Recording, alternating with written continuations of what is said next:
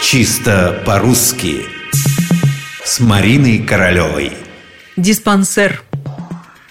Пока человек здоров, он и думать не думает о том, какие бывают на свете медицинские учреждения. Зато уж если заболел, сразу оказывается перед выбором.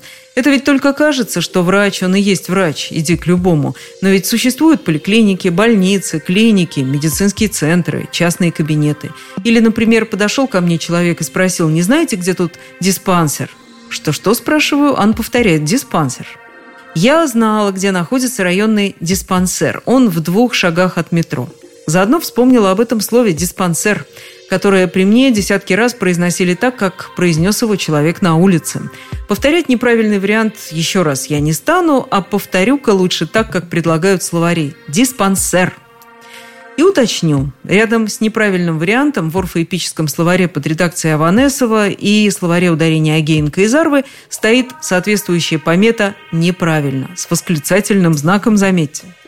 Слово «диспансер» французское. Там оно звучит в точности так – «диспансер» и означает то же, что в русском, то есть медицинское учреждение, которое занимается лечением определенного контингента больных и систематически наблюдает за их здоровьем.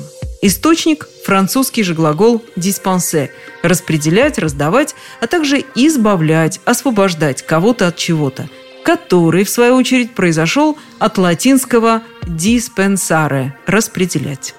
Но, в общем, если запомнить, что слово французское, может и с ударением у нас в русском языке будет проще. Ведь во французском ударение всегда на последний слог. Значит, диспансер и только диспансер.